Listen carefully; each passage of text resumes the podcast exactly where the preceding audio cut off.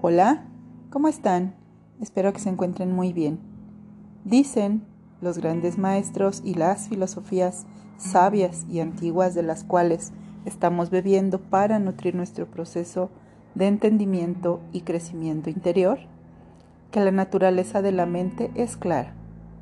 Es decir, a la mente no le pertenece todo el cúmulo de pensamientos y construcciones mentales que vamos agregándole.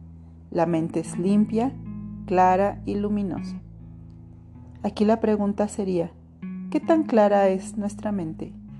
¿Qué tanto hemos logrado accesar a esa quietud de la cual nos hablan ellos? ¿O qué tanto la claridad que estamos teniendo solo la estamos poniendo en ciertos espacios de nuestra experiencia? Dice el diccionario que claridad es luminosidad, poner luz en donde había oscuridad para poder ver a detalle. ¿Estamos viéndonos realmente? ¿Estamos realmente contactando desde esa luminosidad? ¿O solo estamos agregando una nueva forma de construcciones mentales y pensamientos con respecto a nosotros? Bienvenidas todas. Comenzamos. Si quieres, cierra por un momento tus ojos y trata de imaginar un cielo lleno de nubes negras totalmente cargadas que provocan una tormenta furiosa. La tormenta cae y moja tus ropajes. Tu cuerpo se siente incómodo y tu mente en lo único que puede pensar es en encontrar un lugar donde resguardarte de esa tormenta. Un árbol, un techo, algo donde escapar de mi incomodidad.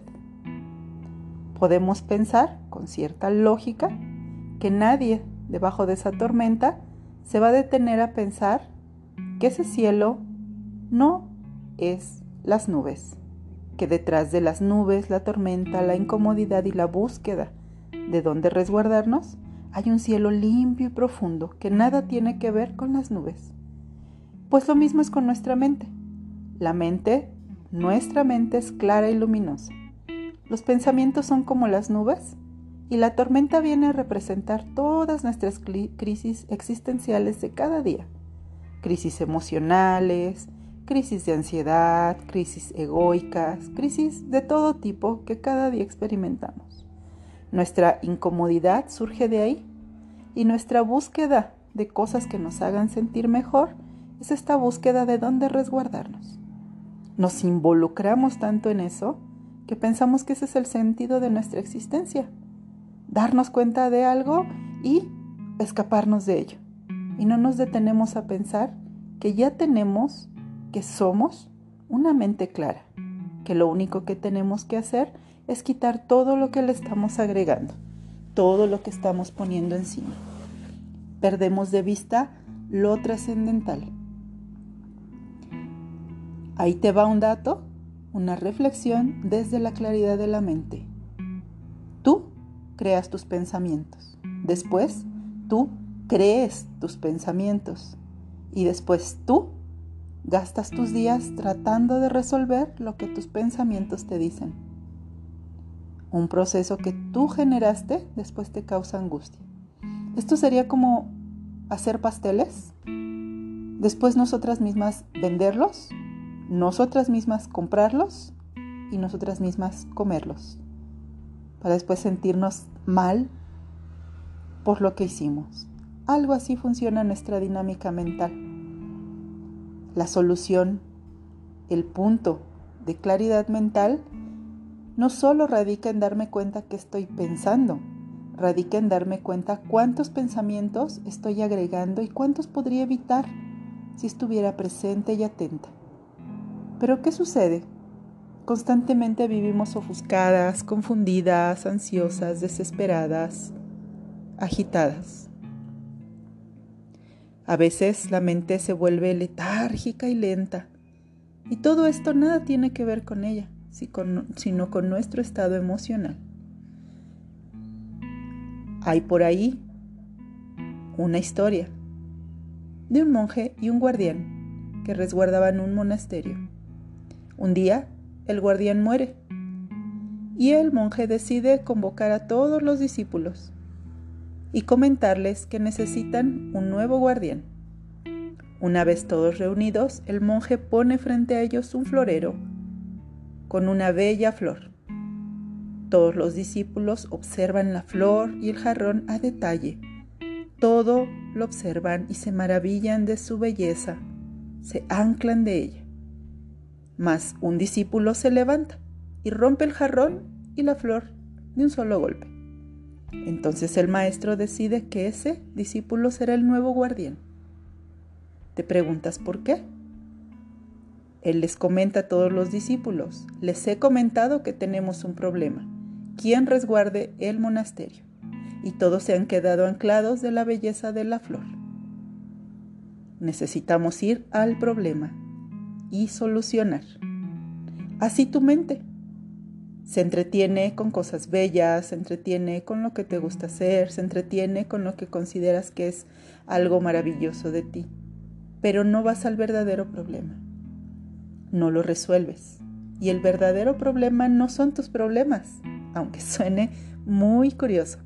El verdadero problema es tu mente, tu agitación emocional, tu deseo de querer controlar, tu ofuscación, tu confusión.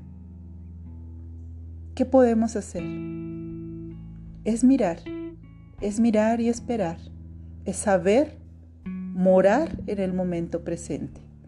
Cuando tú estás pensando en algo, nutres ese pensamiento y comienzas a darle posibilidades, lo que haces es que abres vertientes a las cuales, al menos por el instante que las piensas, habitas. Cuando tú habitas esas posibilidades, les das esta experiencia de realidad. Cuando tú en el momento presente experimentas algo que te duele, te incomoda, eh, te agobia, te ofusca, te agita, vas a ir a cualquiera de esas posibilidades que tú misma creaste a encontrar la respuesta. A veces encontrarás una respuesta, mm, pero la gran realidad es que la respuesta no está allá. La respuesta está aquí, en darme cuenta de mis pensamientos. Regresa al cielo y a la tormenta del inicio. Si tú observas el cielo limpio y cristalino, con calma, sin agregarle nada, te vas a poder dar perfectamente cuenta cuando las nubes se empiezan a acumular. Sabrás cuáles nubes son nubes que generan tormenta y cuáles nubes no generarán tormenta. Sabrás poder moverte con toda la calma, ya no en la incomodidad del escape, sino en la prevención de lo que vendrá, una tormenta o no. Si hemos nutrido lo suficiente nuestro corazón, nuestra vida, nuestra mente, podremos darnos cuenta que tenemos dentro un refugio que siempre está ahí para nosotras. No tenemos que correr desesperadas a buscar ningún otro afuera. Así igual nuestra mente.